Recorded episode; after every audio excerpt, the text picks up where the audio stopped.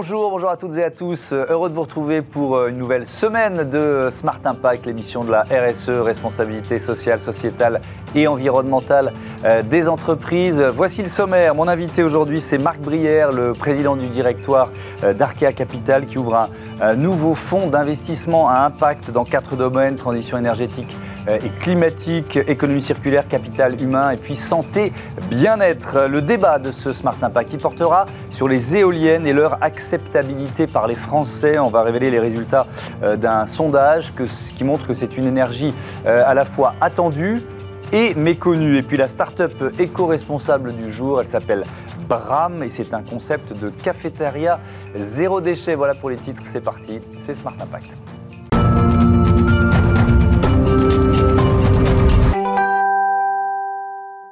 Bonjour Marc Brière, bienvenue. Vous êtes euh, donc le président directoire d'Arkea Capital, filiale de Capital Investissement du euh, euh, Crédit Mutuel Arkea. Vous pouvez nous, nous présenter Arkea Capital en quelques mots? Oui, bien sûr. bonjour à tous et à toutes. En quelques mots, bah, Arkea Capital a été créé il y a 40 ans. Nous sommes 40 collaborateurs, donc voilà, le, chiffre clé ce matin c'est 40, et 40 mmh. ans c'est long dans le métier du capital investissement. On est, euh, je pense, parmi les 5 ou 10% des 300 investisseurs financiers français qui avons le plus d'ancienneté dans ce marché. Mmh.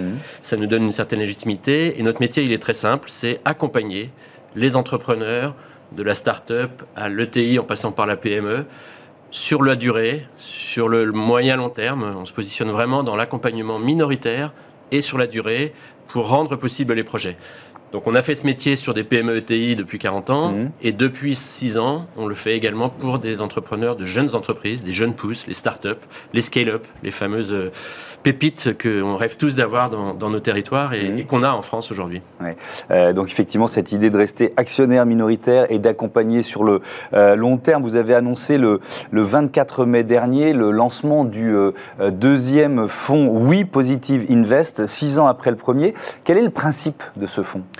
C'est un fonds qui vise véritablement à identifier des précurseurs, des entrepreneurs qui font concrètement quelque chose et qui ont choisi un modèle économique qui va transformer le monde au plan environnemental et sociétal. Mmh. Je pense qu'il est important à ce stade de bien distinguer les entreprises à impact qui sont celles dont le modèle de base est tourné vers une transformation, on va prendre quelques exemples évidemment, mmh de celles qui sont des entreprises qui font euh, des fauteuils, des, tables ou, des boîtes de conserve. Et mmh. j'adore euh, les boîtes de conserve. On a dans notre portefeuille des, entreprises remarquables comme les pâtés et par exemple, mmh. mais qui ont un métier relativement euh, généraliste et qui font de la transformation RSE. Ça, c'est essentiel. Et on les accompagne aussi, celles-là. Mais le fonds à impact concret We Positive Invest dans son deuxième millésime, We Positive Invest numéro 2, va renouveler ce qu'on a fait depuis 5 ans sur le premier fonds, qui est de choisir vraiment des entrepreneurs qui choisissent leur modèle économique dans l'impact et dans la transformation, dans les quatre euh, verticales que vous avez citées tout à l'heure. Donc, oui, alors ça l'essentiel, c'est choisir des précurseurs qui mmh. vont identifier leur modèle pour que ce modèle soit contributeur de transformation. Hmm.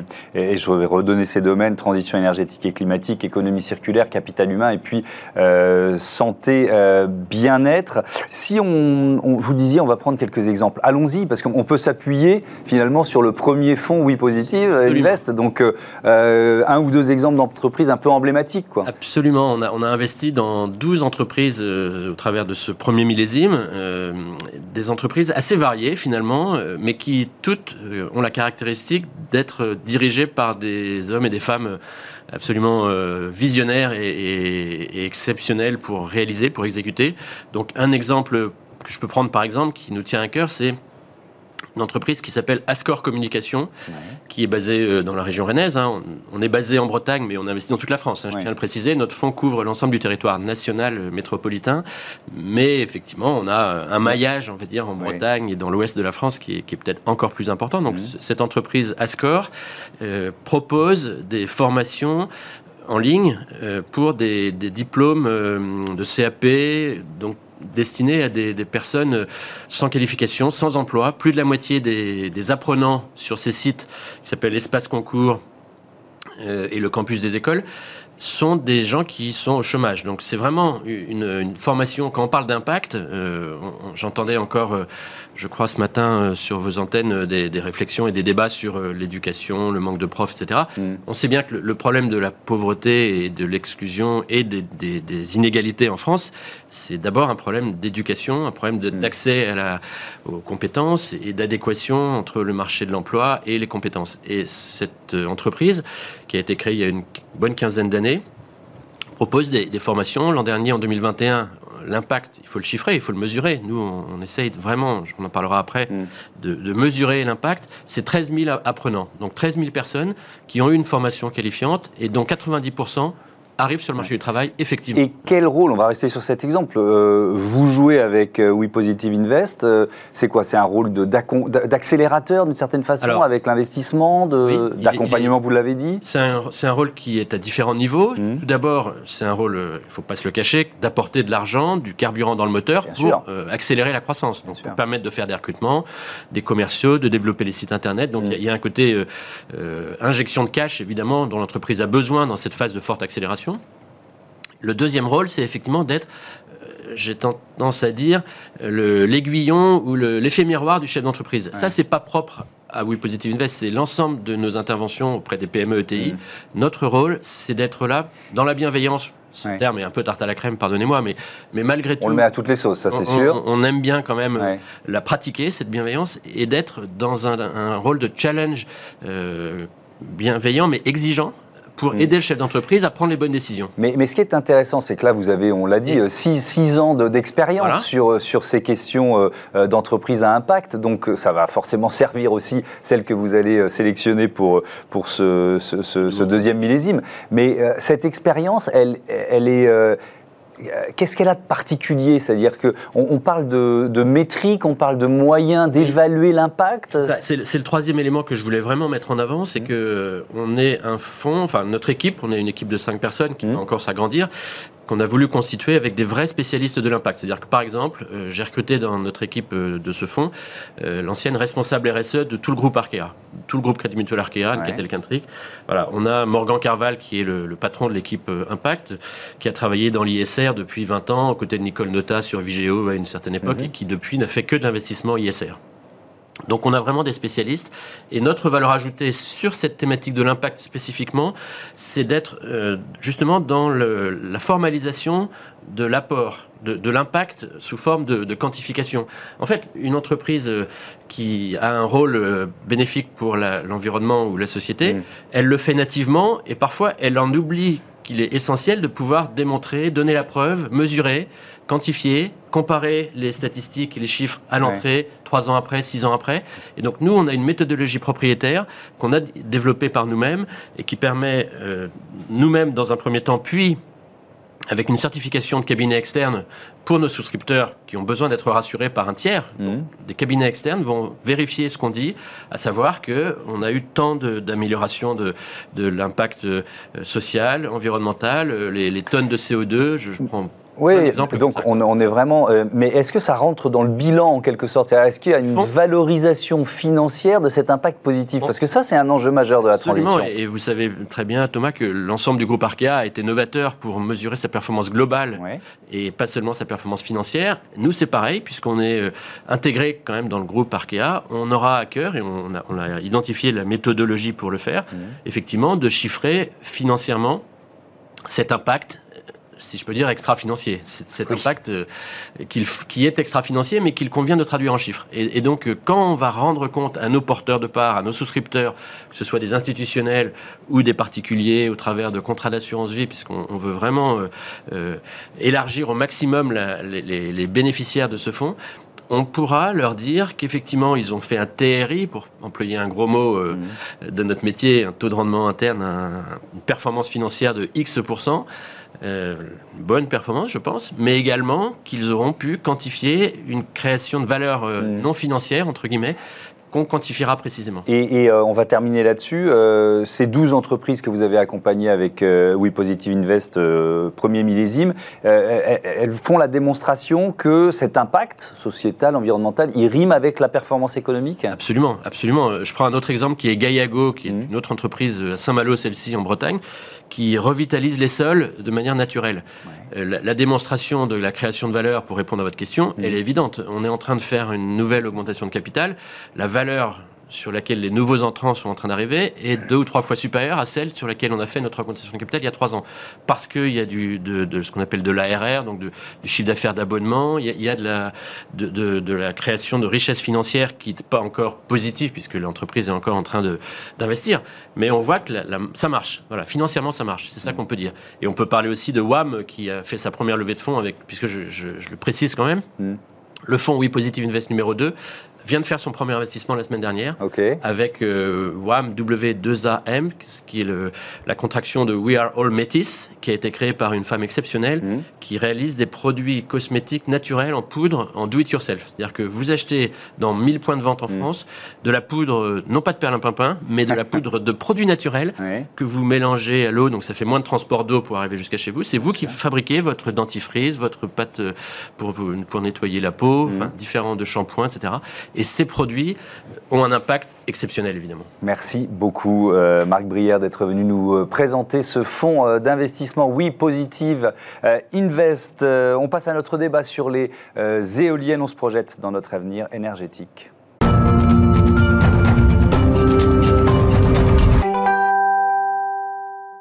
Je vous présente tout de suite les invités euh, du débat de Smart Impact. Euh, Réginald Thiebaud, bonjour. Bonjour. Bienvenue. Vous êtes euh, le directeur d'Iberdrola Énergie France. À vos côtés, Jean-Louis Ball, bonjour. Heureux de vous retrouver. président du syndicat des énergies renouvelables. Je veux bien que vous nous présentiez Iberdrola pour commencer. Oui, bonjour à tous. D'abord, Iberdrola, c'est une société espagnole mmh. qui a, depuis qui a 20, il y a 20 ans, s'est engagée entièrement dans la transition énergétique et qui est aujourd'hui un des leaders mondiaux de l'éolien.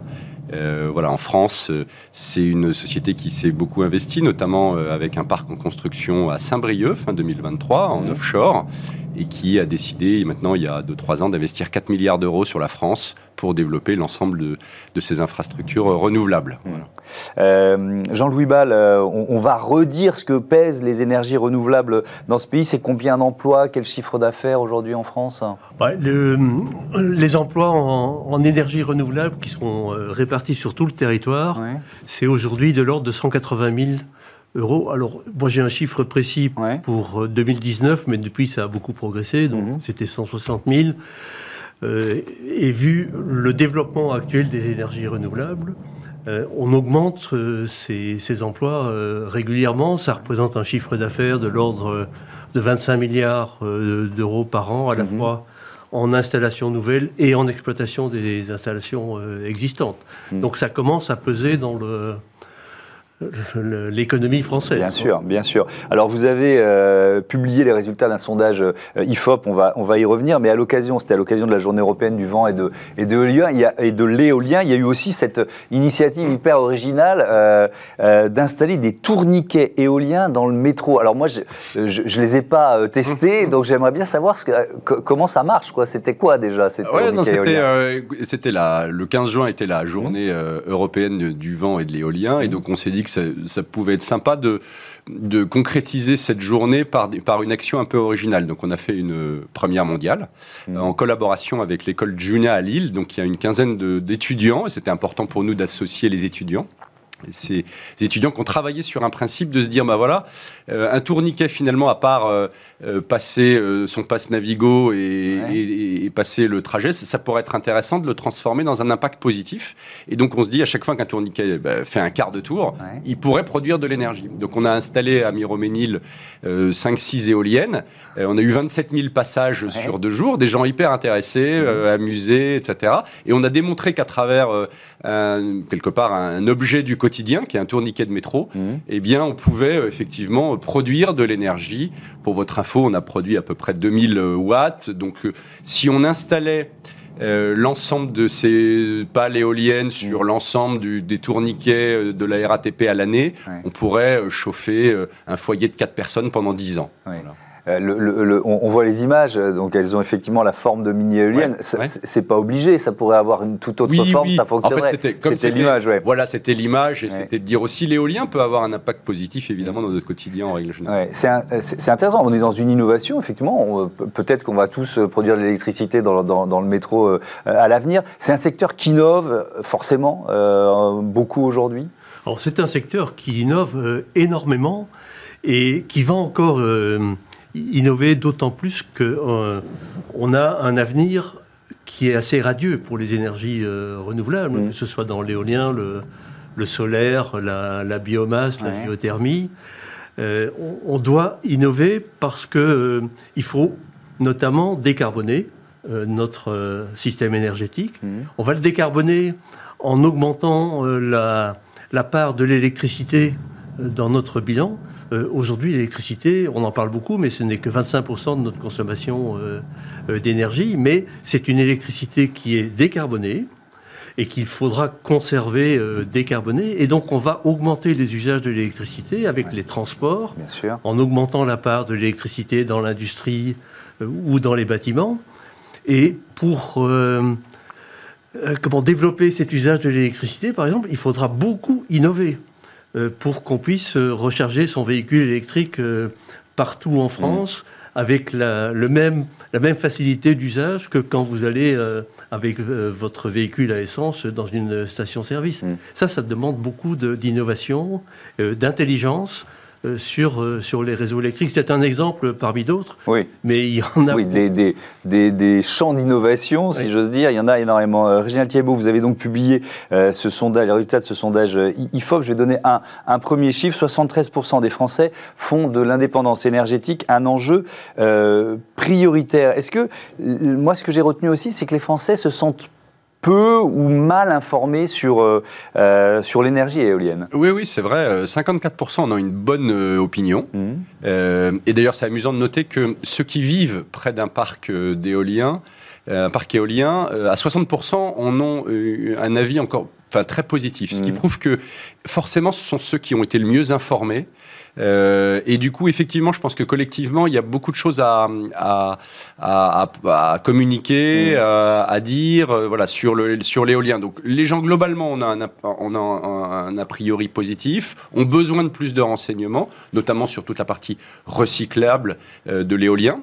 et puis, je vous dis une nouvelle fois, ceux qui connaissent mieux, qui ont plus d'informations, etc. Finalement, à 60%, on a une très bonne, un très bon avis. Donc voilà, on a beaucoup à faire encore pour communiquer sur les sur quelque part les bienfaits de, de, l'énergie éolienne. Euh, l'identification aussi comme une énergie d'avenir, ça c'est assez, c'est assez évident, c'est ce qui ressort aussi de ce Notamment en offshore, on en discutait, mais il y a évidemment euh, énormément de potentiel sur ces mm. parcs éoliens offshore, avec du coup d'ailleurs un plan d'investissement euh, prévu. voilà, mais évidemment, on, a, on a un gros potentiel et on est très en retard aujourd'hui en France mm. sur l'éolien offshore.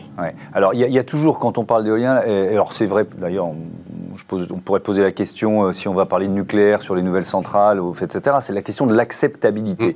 Euh, euh, ce sondage, il vous rassure? Il est fait aussi pour nous rassurer? Qu'est-ce qu'il représente pour vous? Alors, le, sondage, il nous interroge quand même parce que les Français avouent être mal informés sur l'énergie éolienne en, particulier.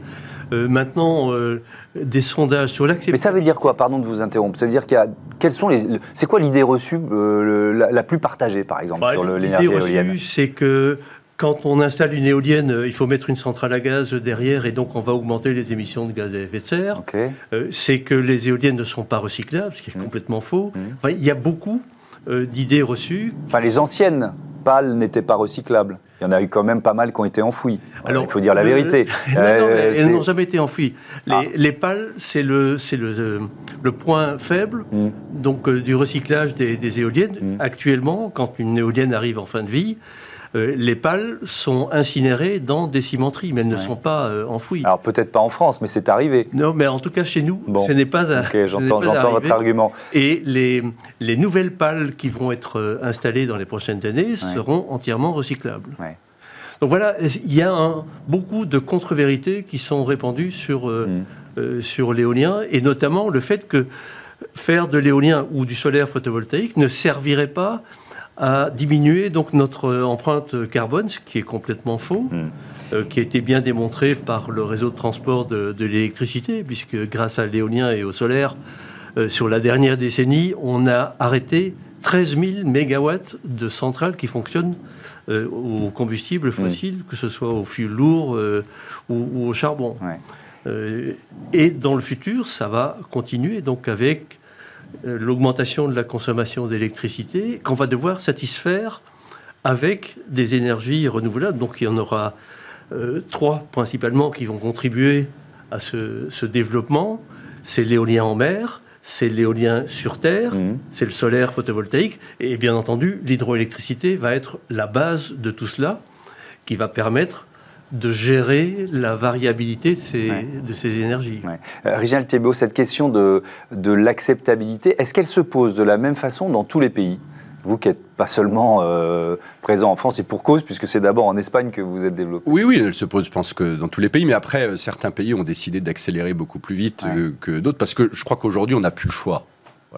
Euh, et, du coup, à un moment ou à un autre, bien sûr qu'il y a des réunions de concertation, etc. Mais euh, on discutait, le, parc de Saint-Brieuc a été attribué en 2012 et, du coup, sera mis en, place en 2023.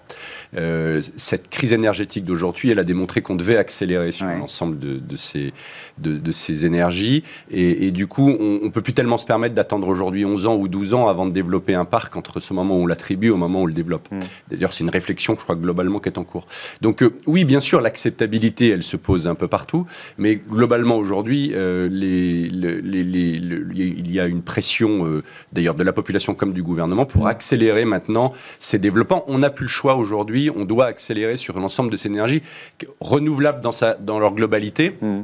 Euh, voilà, on a, on a vu qu'aujourd'hui, cette crise énergétique, l'indépendance énergétique, d'ailleurs, dans le sondage qu'on publie, 73% des Françaises sont pour accélérer sur l'indépendance énergétique. Voilà, donc on n'a plus le choix, on doit avancer et on doit accélérer sur l'ensemble de ces, de ces énergies. Oui, c'est le chiffre que je donnais euh, tout à l'heure. Évidemment, le, la, la, guerre en Ukraine, c'est un, un, accélérateur de prise de conscience, euh, il, faut, il faut le dire aussi. Alors, voilà, malheureusement, il y a cette guerre, évidemment, mm. mais c'est un accélérateur de prise de conscience. Vous le ressentez, vous, dans, les, dans, dans, la, dans, dans les projets, la avancer des projets, par exemple? Ça montre bien donc euh, que les énergies renouvelables euh, aujourd'hui sont extrêmement compétitives hmm. et elles permettent une stabilité du prix de, l'électricité notamment, mais euh, pour les autres énergies, les autres formes d'énergie également.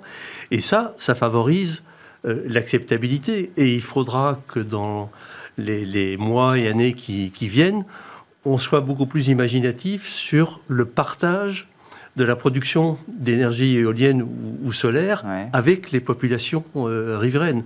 Euh, il faut qu'on ait des, euh, des mécanismes qui permettent de vendre à prix compétitif l'énergie produite aux, riverains. Et ça, ça va faire favoriser fortement donc l'acceptabilité. Il y a déjà des choses qui existent, hein, notamment sur la, la, participation des citoyens au, financement des, des installations. Euh, il y a des retombées euh, fiscales qui sont concentrées donc sur les collectivités locales, mais les citoyens n'ont pas conscience de ces retombées parce que c'est pas affiché, il n'y a mm. pas écrit euh, voilà la crèche de tel village a été réhabilitée grâce à la à la taxe sur le, la ferme éolienne qui est à côté. Et eh ben voilà, c'est des axes de communication pour vous. Merci beaucoup, merci à tous les deux d'être venus nous présenter les résultats de ce, sondage. C'est l'heure de notre rubrique consacrée aux startups euh, éco-responsables. On va découvrir Bram.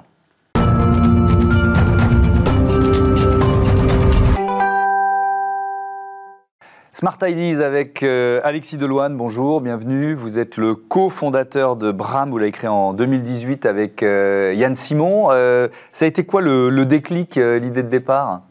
Alors l'idée de départ, donc euh, mon associé et moi, on a fait une école de commerce euh, classique et ensuite on a travaillé que dans des startups. Euh, et dans ces startups, on était un peu chouchoutés, c'est-à-dire qu'on avait déjà en 2012-2013 des petites attentions de nos employeurs, mhm. du café gratuit, du snacking à disposition et, et d'autres choses. Et en discutant en fait avec nos amis qui faisaient des parcours un peu plus euh, classique, euh, traditionnel, on s'est rendu compte que c'était pas du tout une évidence, euh, que eux n'avaient pas forcément accès à ces petites attentions, et on s'est dit que ça avait vocation à se, à se démocratiser et comme on est un petit peu gourmand aussi, on a décidé de se lancer sur la cafétéria d'entreprise. Cafétéria d'entreprise, avec cette promesse, une cafétéria zéro déchet. Euh, comment vous tenez cette promesse? Alors, Bram est spécialiste de la cafétéria saine, naturelle et engagée. Mmh. Donc nous, on essaie de se distinguer des offres de, de, cafétéria traditionnelles en proposant des offres éco-responsables. Donc concrètement, euh, on propose tout ce que vous trouvez dans une cafétéria d'entreprise classique, euh, du café, de l'eau, du snacking. La différence chez Bram, c'est que le café, ben, on va remplacer par exemple toutes les machines à capsules euh, par des machines à café en grains, mmh. donc plus écologiques, plus économiques, meilleurs au goût. Pour les fontaines à eau, on va remplacer toutes les traditionnelles euh, euh, fontaines à bonbonnes qu'on trouve encore parfois, mmh. et on les remplace par des fontaines à eau qui sont directement branchées sur réseau d'eau, microfiltrées, et donc pareil, plus écologique, économique et, aussi bonne. Mmh.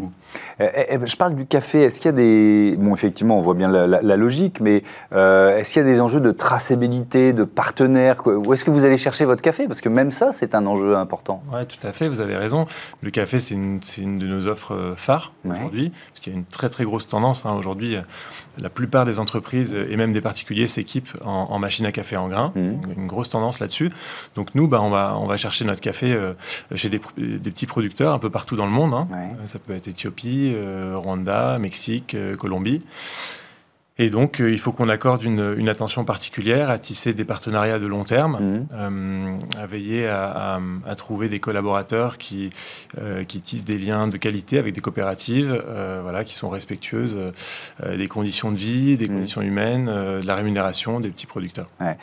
qui sont vos clients aujourd'hui? Plutôt des, des, grandes entreprises Vous dites, nous, on vient d'un univers start-up. est-ce que, vous, est -ce que vous touchez des, grands, des grandes entreprises aujourd'hui?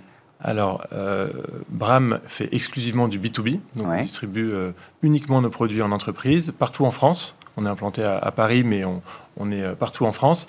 on distribue autant à des petites entreprises qu'à des startups, qu'à des PME, des grands groupes. Mmh. Je dirais que 80% de nos clients sont quand même des PME et des grands groupes. voilà, qui s'équipent de manière massive. Hein. donc, Là, dernièrement, c'est NJ, euh, qui euh, remplace toutes ces machines à café à tous les étages, donc c'est pour 6000 personnes. Euh, la, crise Covid, avec le, développement rapide du télétravail, alors qu'est-ce que ça a changé? Parce que vous, vous, l'avez créé l'entreprise en 2018, donc vous étiez toute jeune entreprise quand la, la crise démarre. Qu'est-ce que ça a changé? Est-ce que ça a été un coup de frein ou au contraire un accélérateur pour vous? Ouais. Alors ça a été, euh, ça a été une, sacrée, euh, une sacrée histoire ce Covid mmh. pour nous, puisque bah, le télétravail, euh, on est directement impacté. Hein, la bah consommation dans, les entreprises est, directement liée à la présence sur site. Mmh. Donc avec le, donc le Covid nous a permis de nous recentrer. Peut-être de passer d'une boîte qui était plus autour du, de la distribution de snacks, de snacking à disposition, plus vers le café, l'eau, qui sont des offres un petit peu plus euh, pérennes, mhm. des, locations, hein, de la location, de la location financière, des, loyers sur de l'équipement. Euh, voilà, donc d'un point de vue stratégie, ça nous a permis de nous, recentrer sur ces offres-là. Euh, et après, ça a été aussi un accélérateur dans le sens où notre l'installation de cafétéria est très liée finalement au déménagement de bureaux vous changez de machine à café souvent comme vous changez de copieur euh, quand vous changez de bureau. Et en fait, avec ce, avec ce Covid, il y a eu énormément de mouvements d'entreprises qui ont réduit leurs espaces de travail, mais qui ont aussi euh, décidé de mettre un petit peu plus euh, de budget dans du serviciel pour attirer les talents dans leur bureau. Mmh. Merci beaucoup Alexis Deloigne et bon vent à, à Bram. Voilà, c'est la fin de cette émission. Merci à toutes et à tous de votre fidélité à Bismart, la chaîne des audacieuses et les audacieux. Salut